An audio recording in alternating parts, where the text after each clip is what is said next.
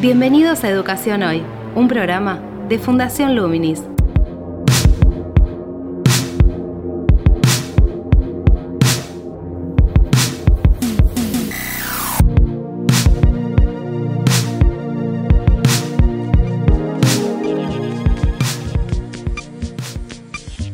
Hola, ¿qué tal? Soy Gabriel Latorre y estoy dando comienzo a Educación Hoy, el podcast de Fundación Luminis en el que abordamos diferentes temas, diferentes problemáticas de educación a través de entrevistas con una serie de especialistas. Los últimos programas los hemos dedicado al análisis de la situación de educación en pandemia, un contexto de crisis, un contexto excepcional en el que de manera disruptiva se pasó de enseñar cara a cara en las aulas a tener que hacerlo a través de las tecnologías digitales disponibles, de los dispositivos, las plataformas, los recursos, que se tuviesen a mano, que se conociesen y que se pudiesen con ellos adaptar algunas de las estrategias que se venían llevando adelante en las escuelas. Esa adaptación no quiere decir que haya sido la, más efectiva, porque en muchos casos se han tenido que transformar esas prácticas en relación a las características de cada uno de los alumnos, a las posibilidades de acceso a tecnologías, a las posibilidades incluso de tener acceso a una conexión a Internet o no, y eso implica justamente una, crisis, una crisis con una atomización de particularidades en las cuales las instituciones, las escuelas, los docentes han tenido y tienen que adaptar sus formas de enseñar a esa diversidad de particularidades y problemáticas.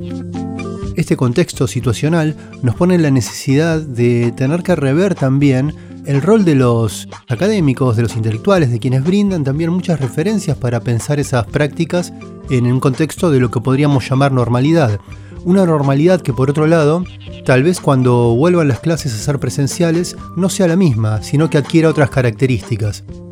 porque este mismo proceso también implica transformaciones en el pensar cómo se enseña y de qué manera aprenden los chicos.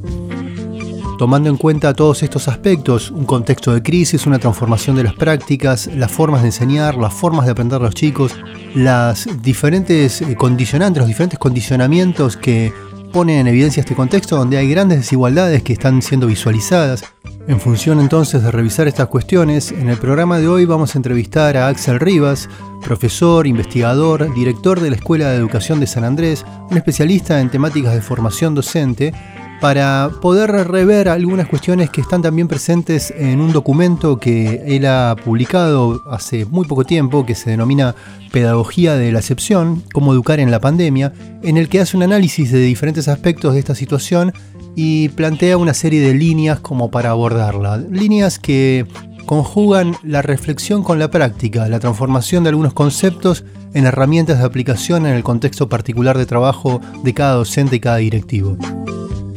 Esto también nos lleva a pensar el rol, como decíamos hace unos minutos, de, los pensadores de la educación en cuanto a cuál es su, función, cuál es el posicionamiento que tienen que tomar en torno a, esta situación para facilitar las condiciones de enseñanza, tanto para docentes como para alumnos, como para también los directivos en cuanto a cómo pensar la organización de sus escuelas. Entre otros temas, también indagamos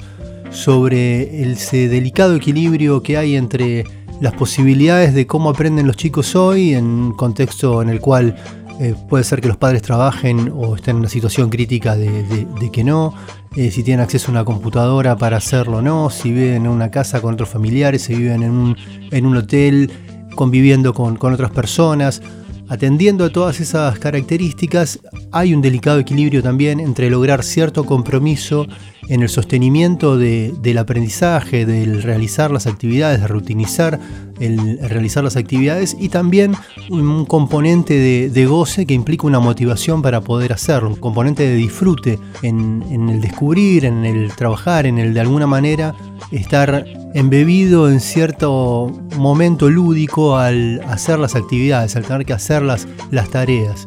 Eh, ese es un punto que también consultamos y que junto a otras temáticas les proponemos escucharlos en la siguiente entrevista. Actualidad en Educación Hoy. La situación actual que fue disruptiva en cuanto al el cambio de condiciones de enseñanza de la presencialidad a la virtualidad, mediada por pantallas, mediadas por tecnologías digitales. Para algunos, eh, para algunos analistas de, la educación, para algunos pensadores de la educación, se ha transformado en, una especie de analizador natural, por el hecho de poner en visibilidad cosas que no estaban tan, tan en evidencia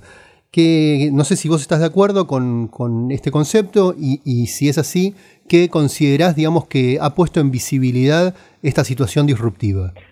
Sí, bueno, creo que como, como ocurre a veces con los hechos sociológicos, uno los ve en periodos de revolución o de transformación muy abrupta y muy profunda. ¿no? Uno puede ver lo que estaba invisible y me parece que para la educación está pasando algo así, obviamente en medio de, mucho dolor y, preocupación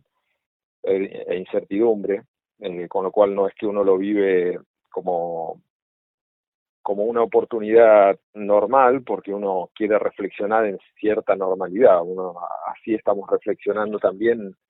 en medio de, mucho dolor, ¿no? Eh, pero tenemos muchas eh, posibilidades de, ver cosas que antes no veíamos. Para empezar, vemos eh, parte de la práctica docente que llega a nuestras casas, ahora siendo más,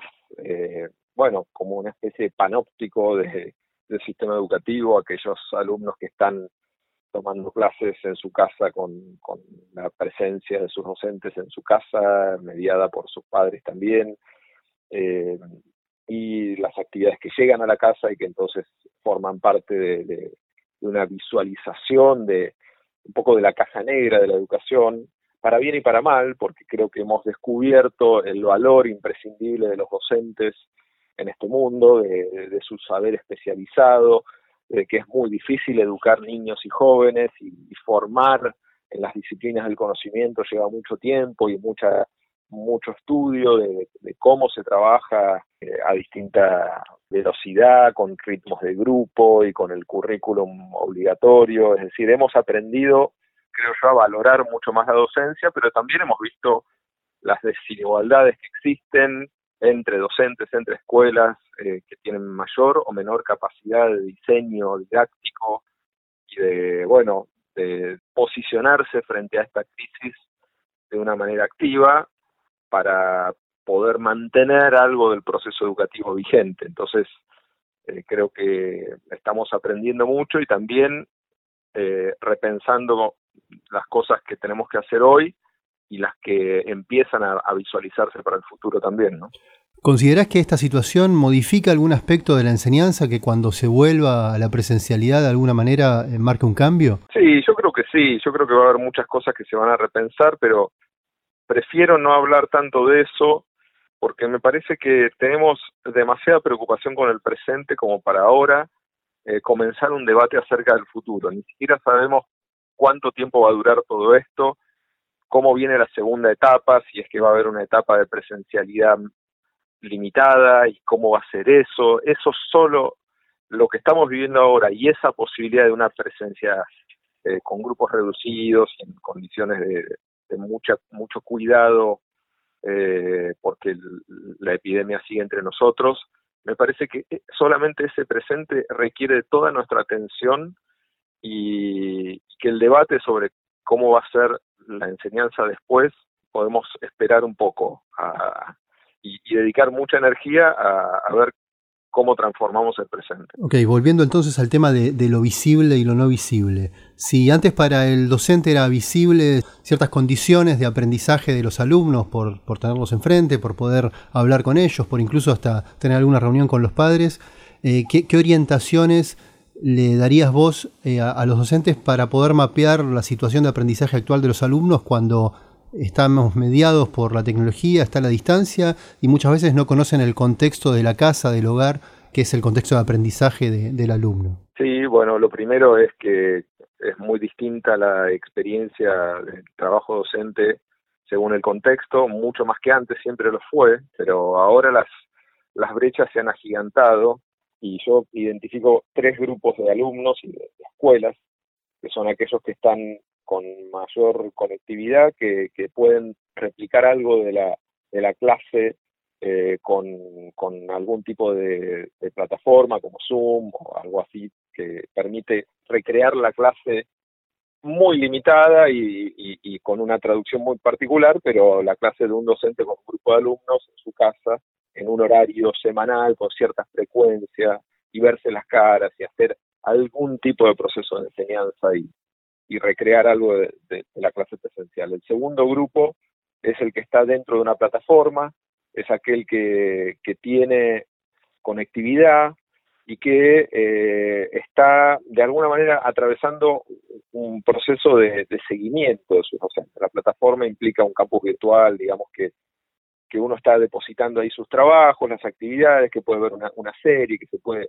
puede subir, su, no se tiene que loguear y su docente puede saber cuántos entregaron y cuántos no, puede corregir y crear un, un, un monitoreo que le da cierta continuidad a las actividades que está proponiendo y sabiendo que del otro lado hay una conectividad que permite hacer muchas cosas que tienen un lenguaje particular digital, ¿no? Y el tercer grupo, que es el obviamente más preocupante, es el grupo de, de aquellos que no tienen conectividad o tienen conectividad muy limitada y que están recibiendo actividades de sus docentes de forma muy fragmentaria. Los reciben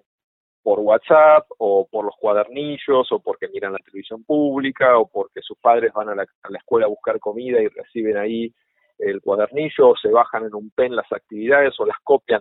de una pizarra. Es decir, esos alumnos están desconectados, están, obviamente, su interacción con los docentes es totalmente limitada. Eh, yo lo vivo en mi casa, mi, esposa es profesora y tiene alumnos de escuela pública con los cuales se contacta a cualquier hora del día, que es cuando tienen acceso al WhatsApp para poder mandarle una actividad. Entonces, en esas condiciones, obviamente que el trabajo docente está extremadamente limitado y las posibilidades de aprendizaje de los alumnos también. Ahí se está vulnerando en otra dimensión nueva el derecho a la educación. Por eso es tan importante lograr ampliar la conectividad y el equipamiento básico, a veces el tener eh, la posibilidad de un acceso al celular. Una computadora es ideal, pero a veces hasta el poder comprarse un teclado para poder conectar al celular y escribir aún en el celular permite otra dosis de participación, es decir, ahí hay toda una, una infraestructura a desarrollar, un gran capítulo para el rol del Estado en este momento, para lograr garantizar el nuevo acceso a la educación en estas condiciones. Eh, entonces, hecha toda esta introducción, me parece que para los docentes en estos tres distintos estatus de, conectividad, hay distintas posibilidades de acción y que siempre hay que encontrar la traducción necesaria para esa acción. ¿Cuál te parece que sería el rol de los directivos en ese sentido, ¿no? en poder contemplar esta diversidad de, situaciones, de, condiciones y generar un acompañamiento a sus docentes? Pregunto esto porque en un primer momento de esta situación se, observó en, varios casos que se atiborraba de actividades a, los alumnos, que era también atiborrar de exigencias a los docentes, casi como para llenar un espacio que Er, era el espacio o la sensación del vacío que dejaba esa no presencialidad. En este, en este momento, digamos que ya han pasado varias semanas, ¿cuál te parece podría ser una orientación para, para esta pregunta que te hacía al principio? Sí, bueno, creo que el rol de los directivos es fundamental para recrear la idea de la institución, que hemos pasado ya un poco por dos fases. La primera, que fue el shock inicial de, de reconectar con los alumnos, bueno, fue muy traumático también de encontrar una vía de migración a lo digital o a, o la experiencia que se pueda conseguir. Eh, y después una segunda etapa en la cual ya uno empieza a visualizar que esto va para largo, que se requiere ya una planificación más organizada, que no es una cuestión de un par de semanas, de que probablemente esto eh, de una manera u otra siga todo el año y hasta probablemente el año que viene también. Con lo cual, eh, me parece que el rol de los directivos es fundamental para encontrar el equilibrio justo de trabajo con sus docentes, ¿no? Y me parece que hay que tener mucho, primero mucha humanidad de, saber que cada, cada persona está pasando por situaciones nuevas y que son muy distintas, como las vive, si tiene o no niños a cargo y si tiene o adultos mayores a cargo o cada situación particular tiene que ser contemplada. Eso es lo primero, ¿no? el, aspecto más humano. Y después me parece que es muy importante crear un clima de aprendizaje de pares, porque todos estamos aprendiendo, nunca antes tuvimos que aprender tanto y tan rápido que es muy importante lograr que eso fluya en las escuelas, que ahí los directivos son agentes claves de, encontrar el tono adecuado, de que no se convierta en una presión excesiva para los docentes, pero que haya una, una bajada de línea de, del tipo de actividades, que se observen las actividades y que se hagan comentarios, eh, y, tener un, claro norte de cuál es el equilibrio que se busca, ¿no? Eh, me parece que, hay que construir un, mensaje didáctico, curricular claro de qué se busca lograr, cómo se puede educar en estas condiciones, que es particular a cada escuela también, porque forma parte de su identidad y de sus posibilidades, ¿no? Eh, ahí las escuelas que tienen alumnos con conectividad garantizada y cierto apoyo en el hogar tienen una gran ventaja y pueden proponer un proyecto con, mucho apoyo en el hogar, ¿no? Y, quienes no lo tienen, eh, tienen, tienen que pensar mucho más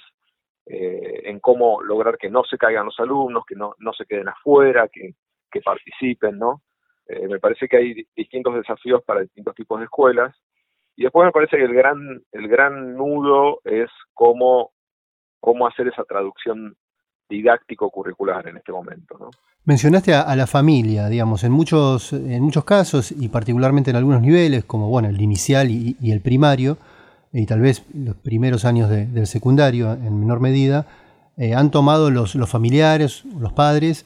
eh, un, rol más protagónico, un rol más protagónico en la comunicación. Eh, en ese sentido, vos has planteado la necesidad de, realizar una planificación didáctica tanto para el alumno como para las familias. ¿Qué sugerís que habría que explicitar en esa forma de comunicación? ¿Qué, orientaciones brindarías tanto para el directivo como para el docente? Sí, bueno, creo que los, los docentes tienen que pensar en una, en una propuesta didáctico curricular que tiene un doble destinatario, ¿no? que es por un lado el alumno y por otro lado su, su entorno familiar, su hogar, sean sus padres, sus hermanos, quienes convivan con ese alumno o alumna y que esa, esa propuesta, de alguna manera, también siempre estuvo, pero ahora tiene que ser mucho más explícita e intencional. Y hay que hablarle a las familias de manera directa y yo sugiero, en lo posible, tratar de pensar actividades, eh, actividades que tengan mucho sentido, que tengan eh, también la capacidad de, de que se consoliden en el tiempo el trabajo por proyectos, no la actividad suelta. La actividad suelta en este momento me parece que es un es una tentación peligrosa, pero hay que lograr consolidar actividades que tengan una duración, que, los alumnos puedan ver su maduración y su desarrollo y que puedan también disfrutarlo, ¿no? Y que en esas actividades haya un mensaje a la familia. ¿Cuál es el rol que se espera de la familia? Si es un rol de apoyo, si tiene que leérselas, depende de las edades, si tiene que participar, si tiene que corregirle, si tiene que quedarse totalmente afuera. por un lado, e, ese lugar, ubicar a la familia en, en, la actividad y por otro lado, comunicarle a la familia cuál es el sentido de esa actividad. Porque la familia ha cobrado mucho mayor eh, rol, importancia en el aspecto educativo, en lo que, en lo que sucede con esa actividad, esa propuesta pedagógica que manda la escuela o el docente. Entonces, explicarle a la familia para qué se está haciendo eso, por qué es importante aprender a multiplicar y memorizar las tablas, por qué es importante, o, cualquier proyecto que se esté haciendo, para que, para que uno pueda ser parte, integrar eso y, y también prestarle un poquito de sentido, porque el sentido se construye colaborativamente, se construye eh, porque el, alumno ve que algo tiene algún, algún uso o algún valor o, alguna trascendencia y la familia lo ve y lo pueden conversar y lo pueden construir juntos. Y por último, indicarle también a las familias algunas estrategias para acondicionar el hogar como espacio de aprendizaje, estrategias eh, muy simples y practicables, muy importantes para los niños más pequeños, porque ahí la familia es la mediadora casi absoluta, eh, pero bueno, también para, para nivel primario, estrategias de, bueno, de, cosas que eh, también requieren una cierta participación como, como unidad, la unidad familiar, ¿no? de, hacer una síntesis semanal, de, bueno, proponerles juegos, de proponerles estrategias para que quizás los hermanitos más grandes les enseñen algo a los más chicos, o practiquen algo, o practiquen un idioma, o practiquen cuentas. Ya no, no solamente es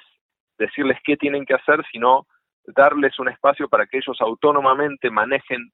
tiempos de enseñanza y aprendizaje en el hogar, ¿no? Eh, me parece que ahí tenemos poco, poco cuadernillo, ¿no? Poco, poco manual, porque hemos estado muy acostumbrados a tomar todo en la escuela, y la verdad es que hay mucho para hacer en el hogar, y bueno, mi colega Melina Furman, seguramente si ya estuvo ahí en el ciclo,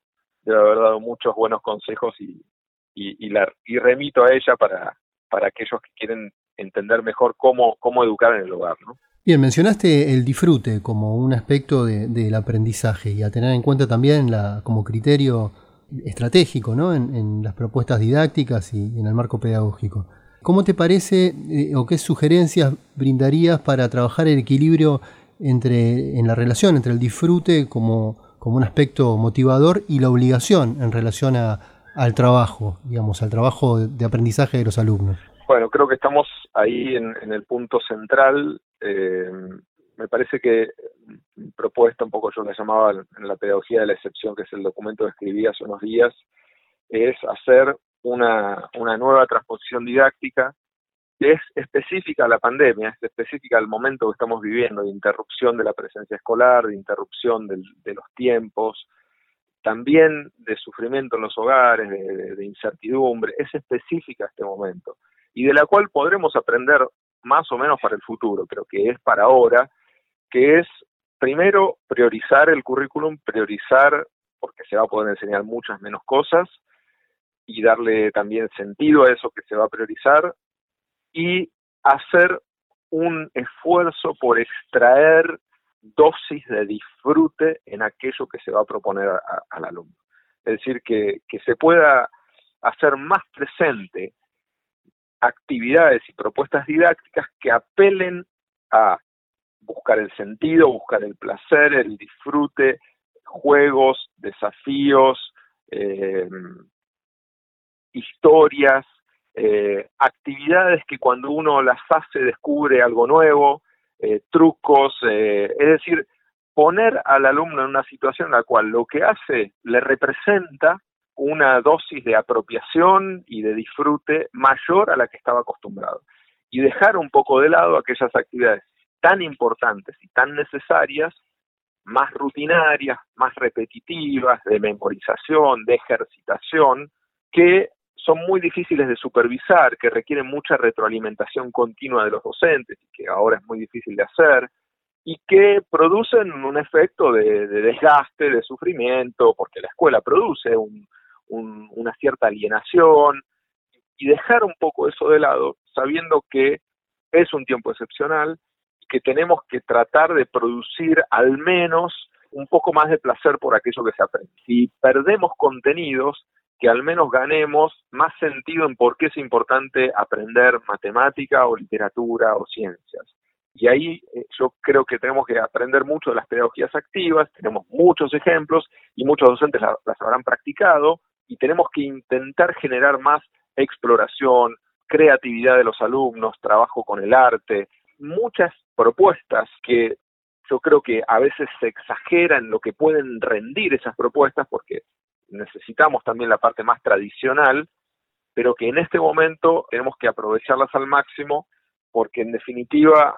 como vengo diciendo, bastante dolor nos trae la pandemia y, bastante tenemos con lo que estamos viviendo como para que encima el aprendizaje sea algo que genere sufrimiento, ¿no? Y, que genere presión y, malestar. Eh, si podemos habitar el hogar con propuestas didácticas disfrutables, que nos hagan reír, que nos hagan jugar, pero siempre centrarse en el aprendizaje y en, el, y en las bases curriculares, no es este un mensaje de que hay que entretener a los alumnos, educar no es entretener, educar es formar habilidades y conocimientos, y ese siempre tiene que ser el centro, pero tenemos que hacerlo con mecanismos eh, mucho más disfrutables de lo que estábamos acostumbrados. Esta situación a muchos docentes eh, de alguna manera lo sacó de cierto piloto automático también en sus prácticas. A otros les hizo reformular su, su, forma de enseñar por una cuestión de adaptación al contexto y a la situación. En ese sentido, intentando tomar un poco de distancia, un paso de distancia de, la vorágine del día a día, ¿qué aspectos considerás que tal vez permita esta situación, y, volvemos tal vez un poco a, un sentido de la pregunta inicial de mirar hacia el futuro, ¿qué puede rever un docente en su forma de enseñar como producto de aprendizaje de todo este proceso? Bueno, yo creo que el, el tema central, bueno, son muchas cosas, ¿no? Pero el tema central es su rol como, como diseñador de experiencias de aprendizaje, eh, que salió del piloto automático por obligación y, que se tiene que repensar, que es un rol que yo vengo insistiendo hace mucho tiempo y muchos otros colegas también, para el cual hay que formar a los docentes y hay que entrenarlos y hay que, y hay que generar esa, esa dosis de reflexión sobre la práctica, de autoría sobre la práctica porque en definitiva los docentes siempre están interpretando y traduciendo el currículum, siempre están poniendo su voz, su autoría. Y es muy importante hacerlo de manera consciente, reflexiva, científica, basado en, los avances de la investigación científica en educación, que es ese, ese lugar tan particular en el cual nosotros como docentes expresamos eh, nuestra visión de eso que tenemos que enseñar. El tono que le damos, cómo, cómo lo presentamos, si, lo abrimos como un misterio, si lo abrimos de una manera cerrada y mecánica, si lo, lo, generamos con continuidad, si lo relacionamos con otras cosas o con otras materias, o con la vida real, o con la experiencia de los alumnos, todas esas dimensiones de la, del diseño pedagógico curricular están hoy más a la vista que antes y nos muestran lo, importante que es tener herramientas de planificación que tengan en cuenta esas dimensiones, ¿no? que puedan pensar la diversidad de los grupos, que puedan apelar al deseo, a que un alumno quiera hacerse preguntas sobre eso que uno está enseñando, a la continuidad, a lo relacional, bueno, a distintos mecanismos que tienen que ver con cómo uno aprende. ¿no? Desde tu lugar de académico, ¿te parece también que esta situación de alguna manera mueve un poco el piso en relación al enfoque, al planteo, al lenguaje, a la forma de, estructurar las, las argumentaciones en, los materiales que producen. Digo, hay, toneladas de escritos sobre pedagogía y muchas veces cuesta eh, hacer una relación entre eso que está en un texto o, en la voz de una conferencia en relación a, la práctica concreta en, un aula o en un contexto de trabajo. Sí, yo coincido un poco con ese diagnóstico. Creo que tenemos un sesgo excesivamente eh, analítico en, muchos de los escritos pedagógicos, analítico en el sentido más de ponerse en un lugar externo a la práctica, ¿no? Siempre el, que practica también analiza, pero me parece que nos falta mucho más pensar eh, el lugar de la práctica, el lugar de la docencia, y tenemos obviamente materiales muy valiosos, pero eh, bueno, hay que, hay que hacer, eh, creo que más, más eh, foco, ¿no? Más, yo pienso la importancia que tienen formar a nuestros docentes en teorías del aprendizaje, sobre lo cual tenemos muy poco trabajo en, en los institutos de formación docente, teorías del aprendizaje como una materia central para que de alguna manera uno esté muy actualizado en, en cómo aprenden los sujetos, los alumnos, y también en diseño curricular, como decía antes, ¿no? en cómo se diseña la traducción curricular. Me parece que ahí hay, hay campos débiles en nuestras prácticas universitarias y terciarias. Hablamos de, la utilidad de, instrumentos, de materiales, hablamos también de salir un poco del piloto automático y me gustaría relacionar esto con, con la instancia de la evaluación, de la cual empieza a hablarse, porque está cerrando un cuatrimestre. ¿Cómo la pensás vos y, cómo la pensás en términos de que sea útil en este contexto y no simplemente una instancia de cumplimiento administrativo? Bueno, creo que claramente es imposible hoy mantener la vara y usar notas y, la acreditación del régimen académico que conocemos, porque la situación es tan excepcional que uno no podría castigar al que no tiene conectividad y dejarlo afuera del sistema o hacerlo repetir. Ese sería un camino absurdo o, totalmente bueno, sesgado hacia el aumento de la desigualdad. Entonces, nos queda también una situación que hay que saber comunicar porque también ha generado la, normativa que se ha sancionado del régimen de promoción automática, eh, puede generar un mensaje difícil de administrar para los docentes, que a mí me han dicho muchos colegas, bueno, pero ahora nuestros alumnos nos dicen que ya está, que ya aprobaron, entonces no van a hacer nada. Eh, entonces también tenemos que ahí encontrar un equilibrio desde el mensaje oficial y desde la práctica docente que tiene que ser una, una instancia en la cual se valore el esfuerzo que hace cada alumno y se, y se consolide eso en un informe de evaluación integrador. Creo que claramente tenemos que ir hacia una mirada de, de la evaluación formativa, de mucha retroalimentación y que termine el año con un informe que pueda dar cuenta de lo que el alumno hizo, de sus avances, de, de lo que aprendió y que pueda servirle a ese alumno para para contemplar sus logros y para ver a dónde va a tener que fortalecer el año próximo, porque todo va, a quedar más desequilibrado que antes, porque antes también teníamos muchos desequilibrios en los grupos, y entonces me parece que tenemos que ir hacia un, un, un equilibrio en el cual podamos comunicarle el valor del esfuerzo a los alumnos y mantenerlos de alguna manera bajo algún tipo de presión y al mismo tiempo saber que las situaciones son tan excepcionales que nada de eso puede generar exclusión y hay que manejar ahí un equilibrio y un balance con la situación individual de cada uno. En la conferencia que diste el jueves 28 de mayo desde la Universidad de San Andrés, en, relación a la evaluación mencionabas este instrumento de realizar un informe pormenorizado de cada alumno. ¿Considerás, digamos, que es viable en relación al tiempo que implica a cada docente realizar ese informe? Y, y si es así, para lograr una viabilidad, eh, ¿qué, sugerencias darías, qué orientaciones concretas darías para que pueda organizarse de una manera efectiva y no sobresature de trabajo al docente? Bueno, lo más importante es la, la mirada de la evaluación de portafolios, que es ir acumulando los, o sea, yo creo que hay que tratar de generar ciertos hitos eh, en, las actividades, siempre dependiendo de la situación del alumno, está conectado o no, es muy distinto. Eh, pero generar hitos en los cuales uno sepa, bueno, yo voy a tener eh, que entregar para X materia, suponiendo en el secundario, tres trabajos y en lo posible dar una retroalimentación muy cercana a la entrega de esos trabajos. Entonces, cuando un alumno entrega un trabajo de historia, una elaboración, lo que sea que se le proponga, en lo posible interdisciplinario, idealmente, pero si no, aunque sea de la disciplina,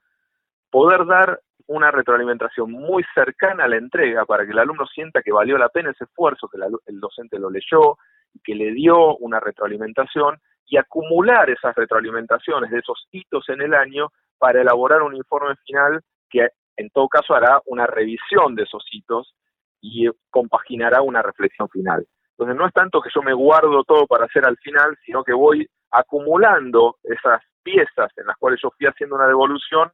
para darle una, una coherencia y para repartir mi tiempo como docente, que siempre es limitado, de corrección y retroalimentación. Te invitamos a participar de Educación Hoy a través de las redes sociales de Fundación Luminis, arroba Infoluminis o nuestro sitio web www.fundacionluminis.org.ar.